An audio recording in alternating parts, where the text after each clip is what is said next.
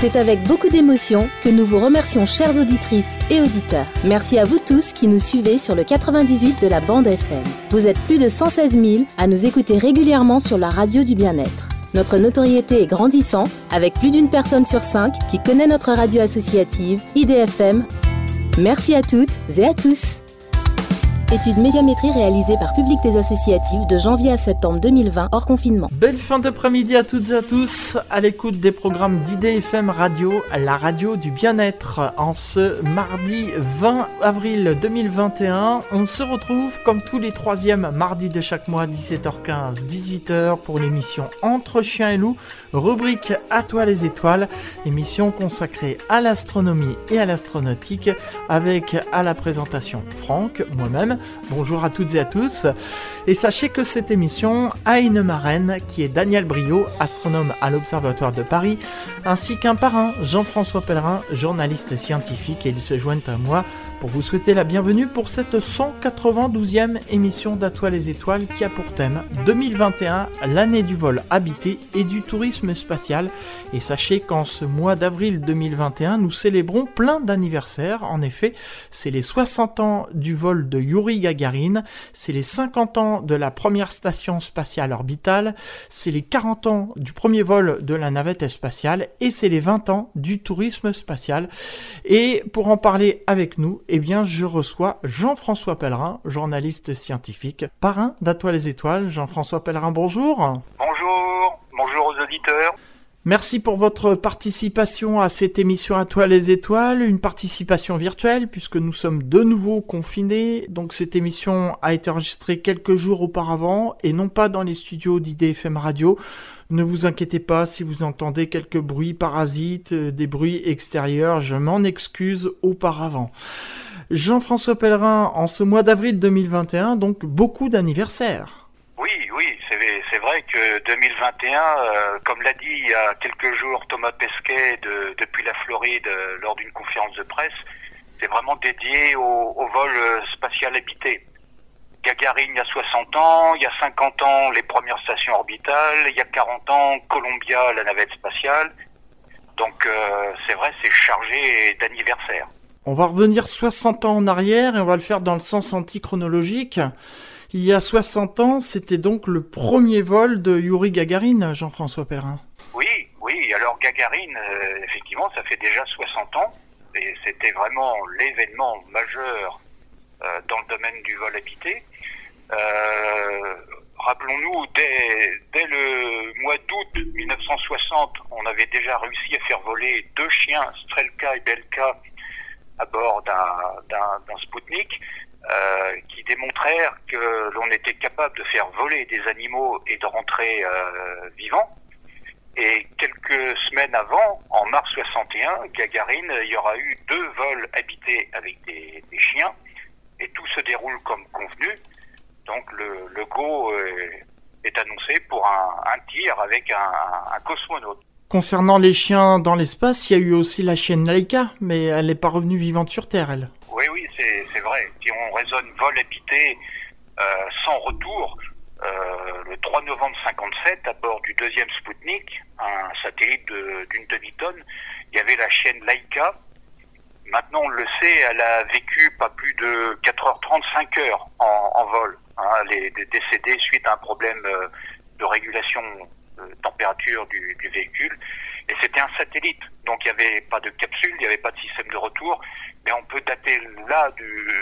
C'est là qu'on date le premier vol habité. Et Jean-François Pellerin, quand Yuri Gagarin est parti dans l'espace le 12 avril 1961, pour les Américains, ça a été une claque. Hein. Oui, oui, c'est vraiment une, une claque parce que les Américains, ils en sont au stade de la petite fusée Redstone permet uniquement de faire du vol suborbital, comme euh, ce qui est prévu dans les prochaines années dans le, tourisme suborbital, c'est-à-dire vous faites un saut de puce de 15 minutes et vous redescendez. Et manque de chance, et Alan Shepard sera vraiment pas content parce que c'est lui qui fera le premier vol trois semaines après Gagarine. Euh, il a été précédé par un, un singe. Et si on avait écouté von Braun, le patron du spatial côté américain, c'est sûr qu'à la place du singe, si on avait mis un astronaute, il serait passé juste à quelques jours près, juste avant Gagarine. Donc Gagarine, ça s'est bien passé, euh, bien que le vol a été assez complexe, hein, 56% de, de taux de, de succès. Euh, ce qui s'est passé par la suite, c'est que ça a déclenché euh, une vraie machine de guerre américaine avec Kennedy, le défi d'envoyer des Américains sur la Lune, défi qui sera remporté à la fin des années 60.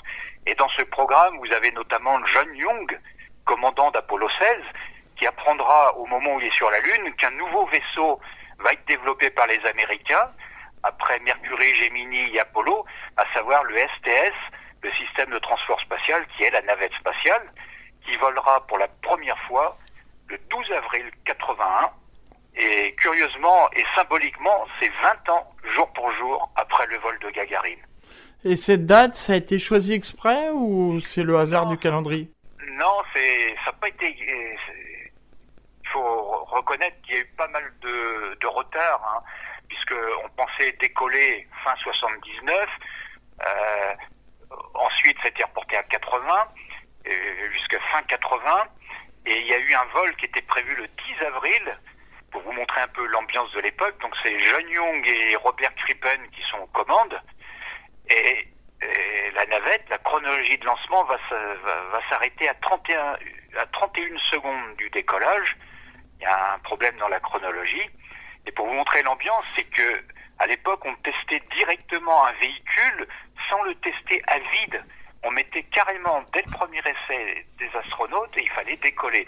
Donc c'était le 10 avril et du 10 avril on a reporté de deux jours et pile poil ça tombera le 12 avril. Donc c'est pas un hasard, c'est c'est lié aux, événements, aux reports, aux incidents, ce qui fait que c'est tombé le 12 avril.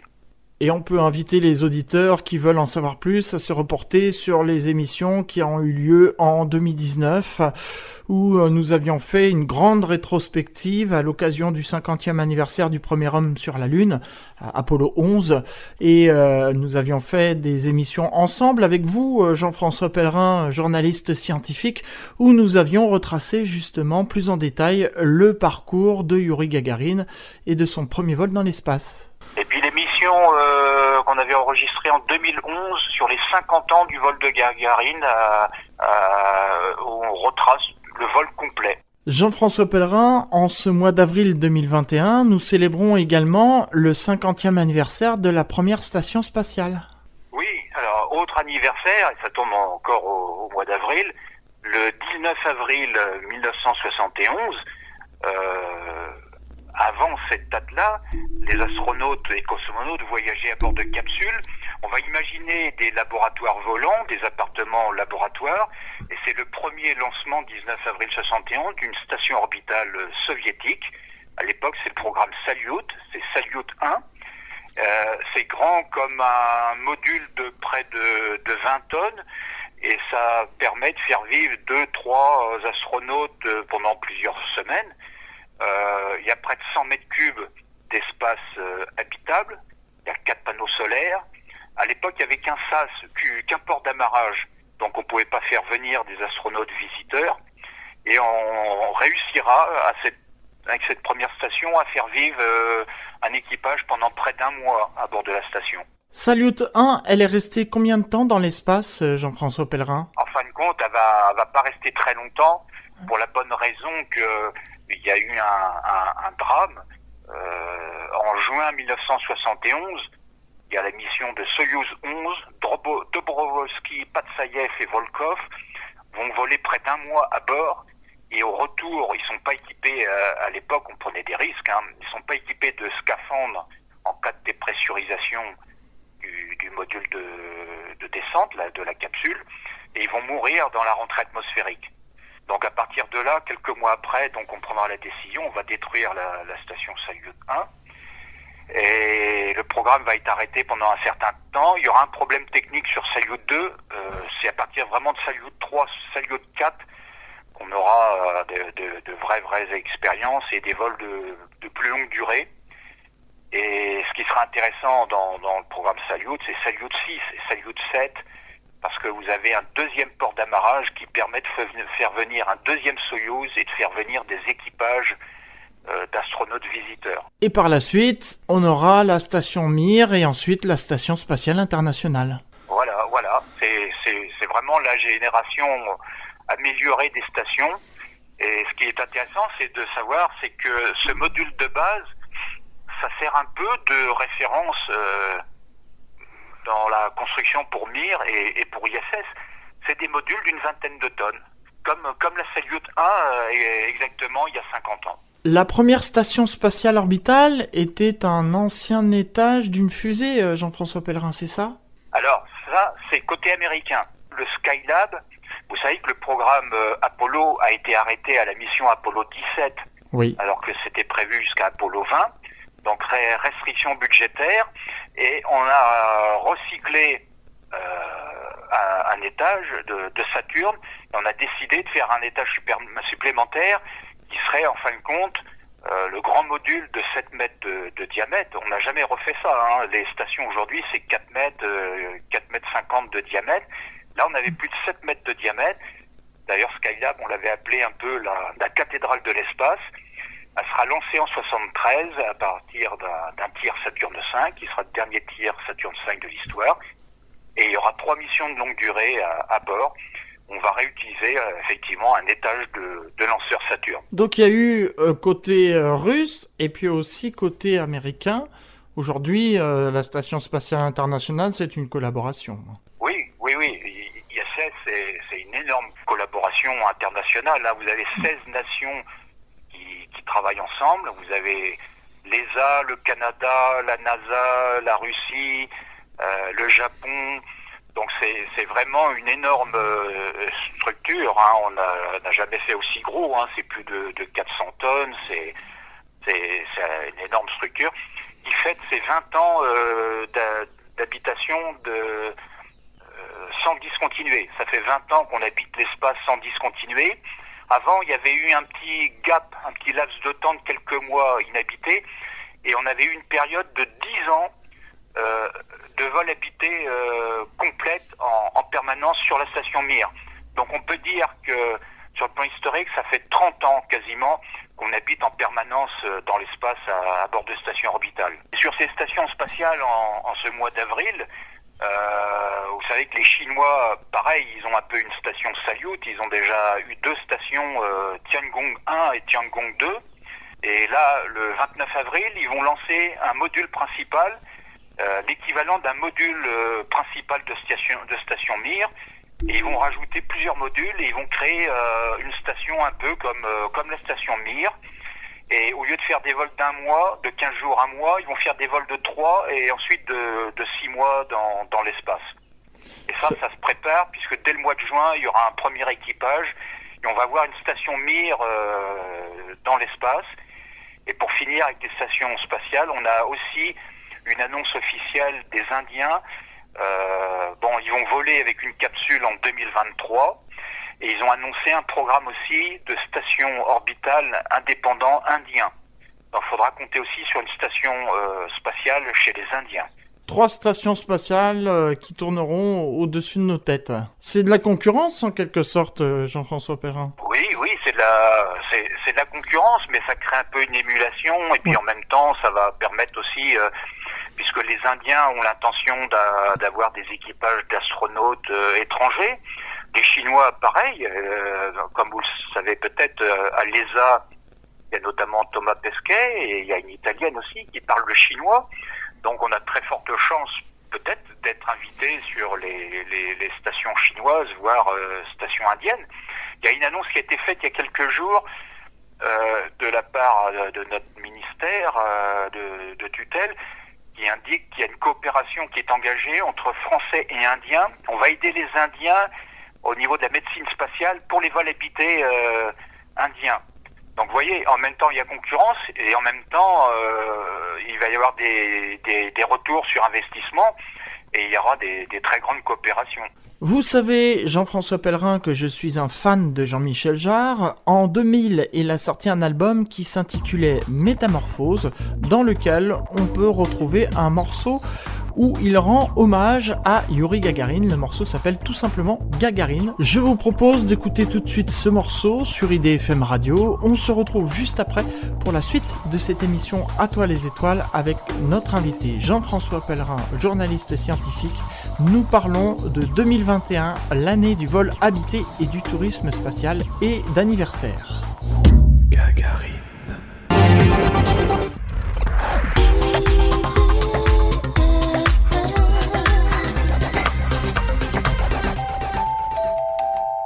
Merci d'avoir choisi IDFM Radio pour passer la fin d'après-midi en notre compagnie. C'est l'émission Entre chiens et loups, comme tous les troisièmes mardis de chaque mois, 17h15, 18h. Jean-François Pellerin est notre invité pour une émission qui a pour thème aujourd'hui 2021, l'année du vol habité et du tourisme spatial. Nous parlons aussi d'anniversaire et après avoir parlé du 60e anniversaire du vol de Yuri Gagarin, nous allons maintenant parler, euh, Jean-François Pellerin, des 40 ans du premier vol de la navette spatiale. La navette spatiale, ça faisait déjà des années que, qu'on y travaillait dans les années 70 puisqu'il y a les fameux vols atmosphériques d'Enterprise en 1977 avec Fred Hayes, Richard euh, Trulli, Gordon Fullerton, les, premiers euh, pilotes d'essai. Et on arrivera au premier vol donc en 81. Et on peut dire que en 30 ans, puisque la navette s'est arrêtée en 2011, on a quand même fait voler 135 euh, navettes spatiales. Et on a fait des très belles missions puisqu'on a envoyé le Hubble Space Telescope, le télescope Hubble, qu'on a fait dépanner plusieurs fois d'ailleurs. On a pu faire de la réparation de satellites et surtout avec des dizaines et des dizaines de missions, il ne faut pas oublier de le dire, la navette spatiale a permis d'assurer l'assemblage de la station spatiale internationale. Et à l'époque du programme MIR, la navette spatiale a, effectué huit vols conjoints euh, avec amarrage euh, et arrivé sur la sur la, station Mir.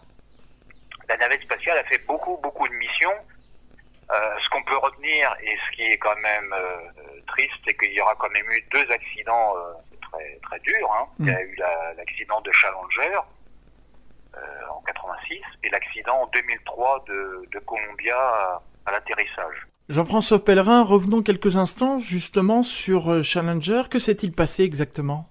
C'était très médiatisé euh, parce qu'il y avait Christa McAuliffe qui était enseignante institutrice qui devait être la première euh, institutrice à faire un cours de, depuis l'espace. Il faisait très froid et certains euh, sous-traitants, dont ceux qui sont à l'origine des, des, boosters et, et, des joints de, de, protection, puisque vous savez que les joints à l'époque de la navette spatiale, on ne savait pas faire des, des boosters aussi longs et aussi imposants, donc ils étaient faits par segments. Et entre chaque segment, il y avait des joints de protection de deux ou trois niveaux de, de couches. Et comme la température le 28 janvier est descendue vraiment très très bas sur le sur le pas de tir, euh, il y a eu des pressions pour euh, pour décoller, pour assurer le décollage, et donc ils ont décollé. Il faisait très froid, et il y a eu une rupture d'un d'un joint de, de booster, euh, ça, ça s'est enflammé, et c'est venu carrément euh, chauffer le, le booster euh, fortement, et ça a déclenché une déflagration et tout a explosé au bout de la 73e seconde de, vol. Et on a des infos qui démontreraient, après commission d'enquête, que très certainement qu'une bonne partie d'équipage aurait survécu, puisqu'on a vu en image euh, que au niveau de l'orbiteur, la cabine aurait résisté. Et s'il y avait un système, euh, s'il y avait eu un système d'éjection, probablement qu'on aurait peut-être pu les, les, les sauver, puisque au retour, en mer, on a retrouvé la, la cabine qui a, qui a reçu un, un, solide choc et on s'est aperçu que plusieurs des équipements de survie, des combinaisons, avaient fonctionné en oxygène pendant presque trois minutes, le temps de chute de, de la cabine vers la mer, euh, au moins sur le commandant et, et le copilote. Donc euh, ils avaient senti venir euh, l'incident. Et on retiendra une chose, c'est que le gros problème de la navette spatiale, c'est de ne pas avoir eu de système de sécurité au niveau des vols. Euh, dans l'histoire, seules les quatre premières navettes avaient des systèmes de sièges éjectables. Et à l'époque, par exemple, juste avant l'accident, en 85, on a eu Patrick Baudry. Et quand vous voyez les images, ils décollent un peu en, en bras de chemise. Hein, ils n'ont pas de combinaison euh, pressurisée. Donc euh, la mort euh, est due à un manque de vigilance et au niveau de la sécurité et des décisions suite à des pressions politiques et des pressions euh, le 28 janvier où il fallait absolument décoller. Et puis après, nous avons eu la navette Columbia. Oui, oui. en, en 2003, on a eu avec un équipage de sept astronautes, dont Ilan Ramon, le premier israélien. il y a eu un décollage, et ce qu'on ne sait pas forcément comme ça au, décollage, il faut le voir par, par l'image ensuite, il y a un, un bloc de, de, protection euh, du réservoir qui s'est décroché et qui est venu percuter violemment euh, l'avant d'une aile de la navette et ça a créé une brèche. Euh, et ensuite, il décolle et il passe 16 jours dans l'espace. Il s'en soucie pas totalement pas, et pas vraiment alors qu'ils auraient dû vraiment mener une inspection et, et peut-être imaginer une, une, mission de secours et, et, et transférer, d'ailleurs ça avait été étudié, hein, de transférer tout l'équipage vers, vers, vers une autre navette. Et quand ils vont revenir, euh, une vingtaine de minutes avant de toucher les roues au Cap Canaveral, et à partir de la Californie, donc c'est là que tout va euh, s'enclencher euh, euh, dans la rentrée atmosphérique. Euh, il y a du plasma qui va venir, euh, vous savez, il y a tout un mécanisme dans la rentrée atmosphérique, il y a des gaz chauds, et tout ça c'est venu s'infiltrer dans les bords d'attaque des, ailes. Il y a eu des capteurs de, température qui ont montré, et il y a eu explosion des, pneumatiques du train d'atterrissage, et une surchauffe générale, et tout ça, ça, s'est désintégré avec des débris sur tout le sol des États-Unis, et on retrouvera des morceaux. Et donc là, c'est deuxième accident très grave. Donc au total, la navette aura tué 14 astronautes. Mais elle en aura fait voler des centaines hein, quand même, n'oublions pas. Jean-François Pellerin, en tant que journaliste scientifique et parrain d'Atoile les Étoiles, vous avez participé à de nombreuses autres émissions. Et je me souviens que vous avez dit qu'il n'y a jamais eu de mort dans l'espace. Quand il y a eu des morts, c'était toujours sur Terre au moment du décollage ou de l'atterrissage, c'est bien ça? Oui, oui, oui. Au décollage, à l'atterrissage euh, ou sur le pas de tir, comme. Apollo 1. Voilà. Mais la navette spatiale, on peut dire que euh, il y a eu un équivalent russe avec la navette Buran, oui. qui n'aura fait qu'un seul vol en 88, un vol automatique. Mais c'est une belle prouesse. Quel dommage qu'elle n'ait pas pu, pour raisons euh, financières, hein, budgétaires. Nous étions à quelques mois de la fin de l'URSS. Euh, il y a eu des projets ensuite. On a imaginé en Europe la petite navette spatiale euh, Hermès dans les années 80-90, qui sera malheureusement abandonnée. Et question navette spatiale, on va peut-être voir des choses revenir. On parle du, du euh, américain. Pour l'instant, euh, mini navette euh, cargo inhabité. Ils ont annoncé il n'y a pas très longtemps qu'ils envisageaient la, la, version habitée avec un, un, équipage.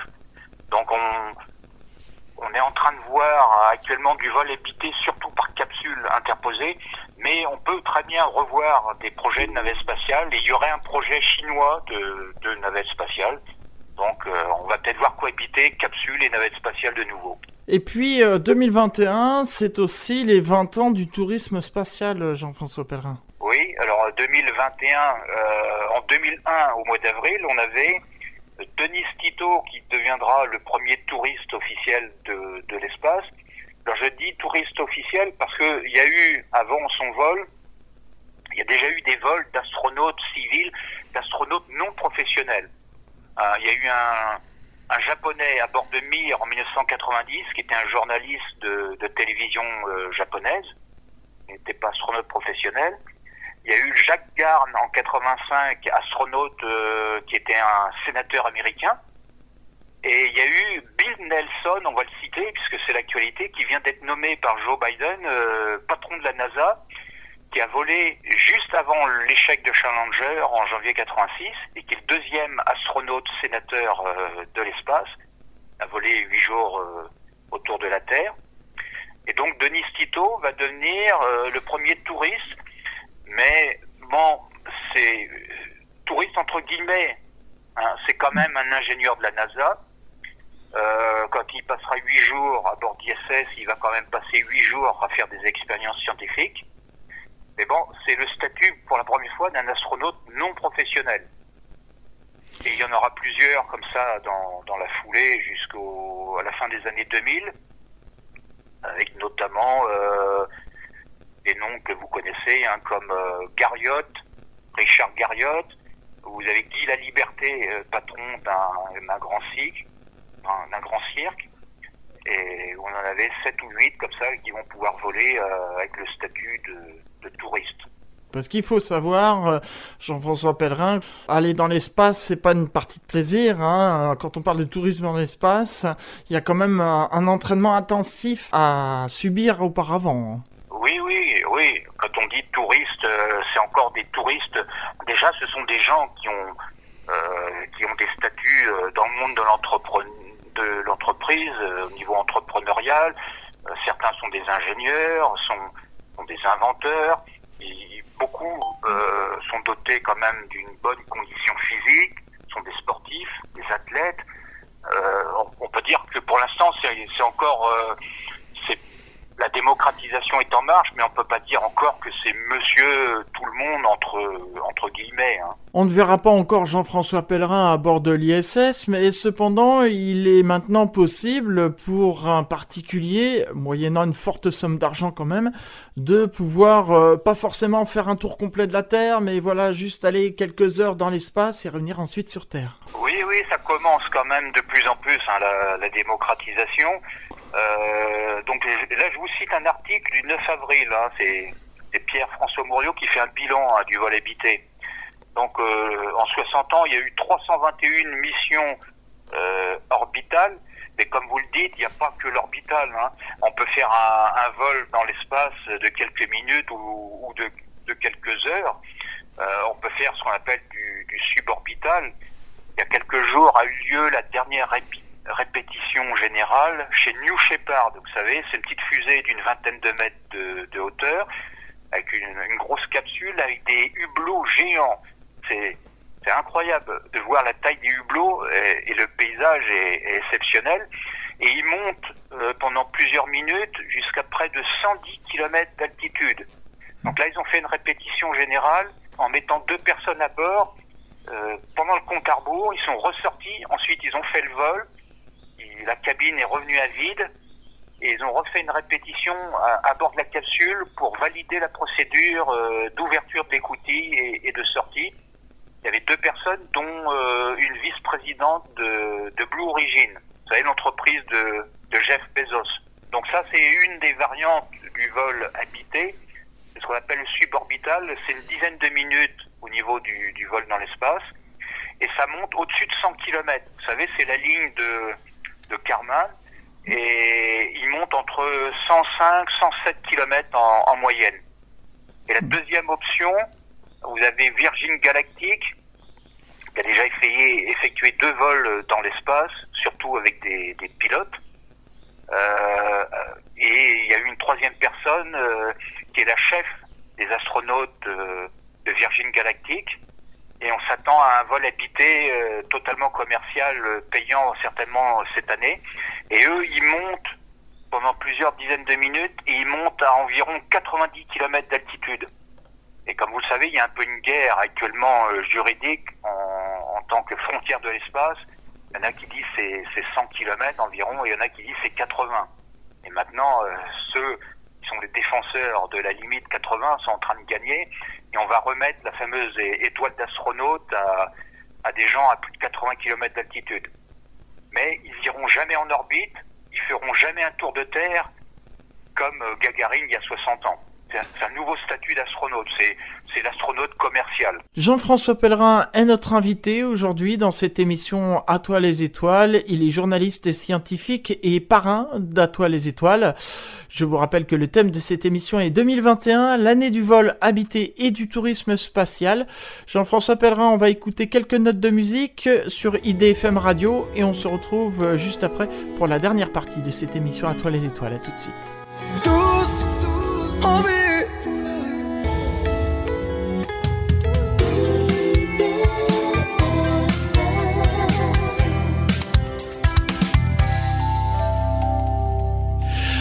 C'est IDFM Radio et c'est l'émission À toi les étoiles comme tous les troisièmes mardis de chaque mois 17h15 18h dans le cadre des émissions Entre chiens et loups.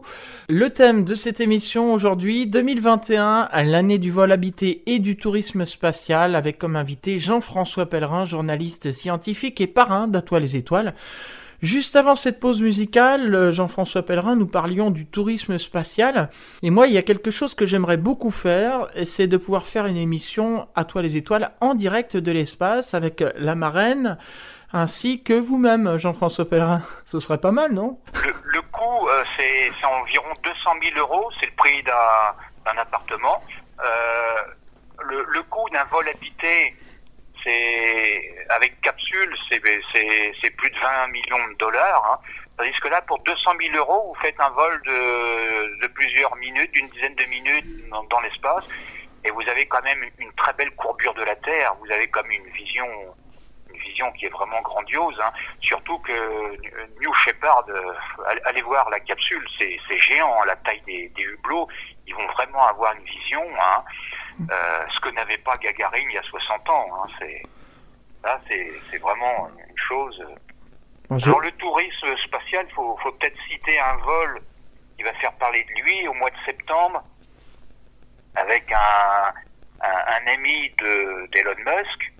Il a acheté, c'est Jared Isaacman, un pilote euh, américain et chef d'entreprise de 38 ans. Il a acheté complètement un vol et il finance trois autres sièges. On a déjà les noms. Et il y a une, jeune femme de 29 ans qui deviendra la plus jeune astronaute américaine. Elle est Arsenault. Et ça sera la première fois qu'une femme, euh, une personne, aura un statut euh, de parastronaute, c'est-à-dire qu'elle a un, handicap suite à un cancer des, os de la jambe gauche. Elle a un fémur à base de titane et elle a un genou artificiel. Euh, elle fait quand même de la centrifugeuse, elle s'entraîne, et elle décollera pour le, 15 septembre. Et il y aura aussi Chris Stenbrowski et Sian Proctor, 41 ans et 51 ans respectivement. Donc, et ça sera le premier vol entièrement touristique, sans astronaute professionnel. Et ils vont faire un vol de, de 3 à 5 jours où ils vont monter à la même altitude. Donc ils vont avoir une vision vraiment de la Terre. Ils vont monter euh, à l'altitude du Hubble Space Telescope, à savoir à plus de 500 km de la Terre, en sachant que 100 km plus bas, vous avez la station.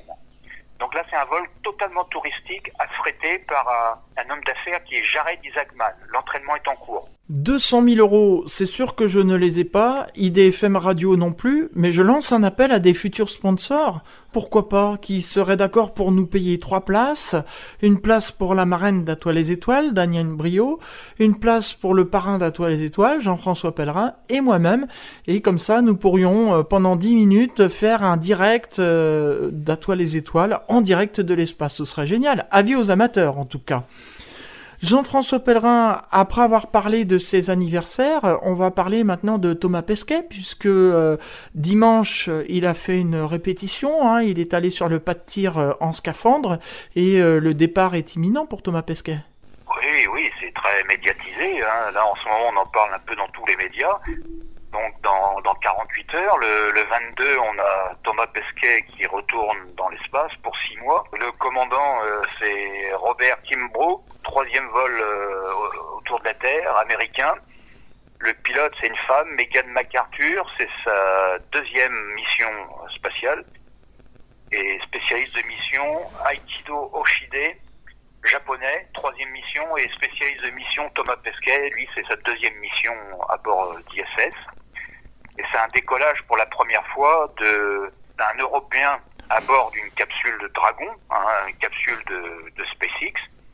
Et c'est vraiment un événement, hein, puisque depuis la, la, Floride, on va pouvoir voir décoller euh, Thomas Pesquet. C'est des missions, euh, c'est des missions maintenant, c'est des missions longue durée, hein, c'est des missions de six mois et les relèves d'équipage, c'est en gros, c'est entre 180 jours et, 200 jours de, de vol hein, en général et il redescendra fin, fin du mois d'octobre. Particularité, à la fin de sa mission, il y aura l'astronaute euh, d'une autre mission SpaceX européen, Maurer, qui est allemand, Et on aura, c'est assez rare, deux, deux Européens pendant dix jours en simultané sur, sur ISS. C'est avec une, une capsule Dragon Crew hein, qui va aller. Oui, oui, c'est une capsule Dragon Crew. Alors, particularité aussi, c'est que la capsule, un an avant, elle a déjà été utilisée. Donc ça, c'est quand même unique hein, de pouvoir réutiliser des capsules habitées. Euh, et le booster, euh, le premier étage du lanceur Falcon 9 a déjà été utilisé aussi. Donc c'est vraiment du réutilisable dans le vol habité. Hein. Donc c'est quand même des grandes premières et euh, chose qu'on ne sait pas faire aujourd'hui dans le reste du monde et chose qu'on ne sait pas faire du tout en Europe. Hein. On n'a pas de vol habité indépendant en Europe d'ailleurs. Ça viendra peut-être dans l'avenir, euh, Jean-François Pellerin, non? Ben, Il faut espérer un jour, hein, si on pouvait, euh, si on pouvait faire une Ariane 6 euh, avec une capsule. Hein, N'oublions pas qu'on maîtrise toutes les technologies.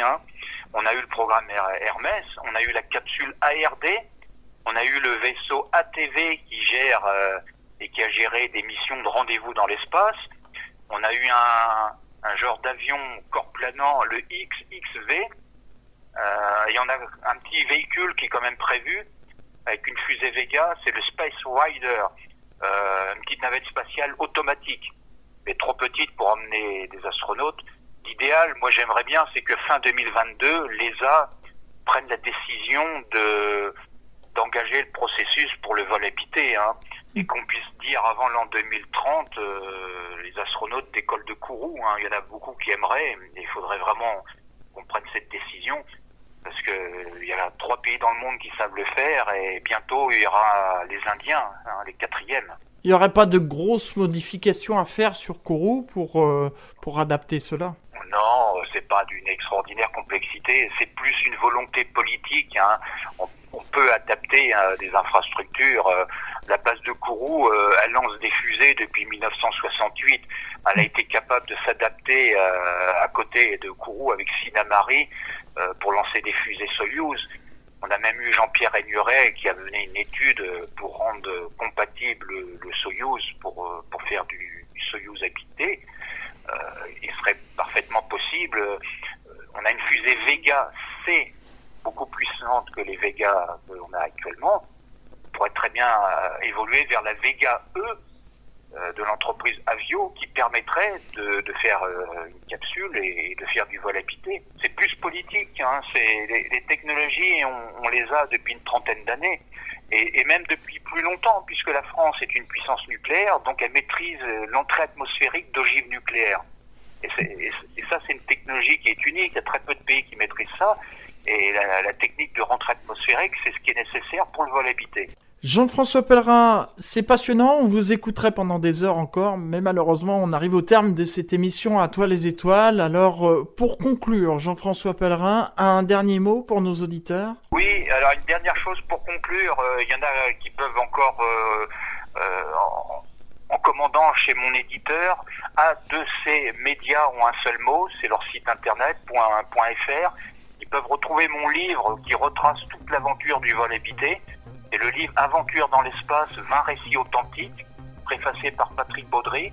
Et on retrouve le récit de Gagarine, euh, tous les programmes Vostok, Apollo, navette spatiale, il y a les accidents de la navette spatiale, les stations orbitales, euh, jusqu'aux premières capsules d'Elon Musk. Donc c'est vraiment un livre de référence, il a été réédité plusieurs fois d'ailleurs. Un ouvrage que je recommande d'ailleurs chaudement. Merci Jean-François Pellerin d'avoir participé à cette émission À toi les étoiles.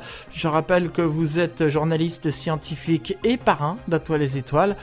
Dans un instant, vous allez retrouver la suite des programmes d'IDFM Radio, notamment l'agenda des villes avec Christophe, suivi de 100% musique et la suite des programmes de IDFM Radio. Quant à moi, il ne me reste plus qu'à vous souhaiter de passer une excellente soirée, une bonne semaine. On se donne rendez-vous le mardi 18 mai de 17h15 à 18h pour une nouvelle émission À toi les étoiles en espérant qu'elle sera en direct. D'ici là, portez-vous bien, prenez soin de vous. Prenez soin de vos proches et rendez-vous le mois prochain. Merci Jean-François Pellerin pour votre participation. Merci, allez, au revoir. Au revoir, à bientôt. Pour terminer, j'invite celles et ceux qui ont internet à taper dans leur moteur de recherche le grenier sonore. Je répète, le grenier sonore. C'est le nom de mon site personnel et sur ce site, vous y retrouverez plus de 16 ans d'archives d'Atoile les étoiles puisque cette émission existe depuis décembre 2004 et plein d'autres surprises aussi. Donc je vous invite à vous rendre d'urgence sur le grenier sonore. Une petite astuce pour se souvenir du nom du site, c'est très simple, on range les archives où Dans le grenier. Et comme c'est des archives sonores, eh bien c'est le grenier sonore. Voilà, rendez-vous le mois prochain pour la prochaine émission d'Atoile les étoiles. Merci à toutes et à tous pour votre fidélité et à très bientôt sur IDFM Radio.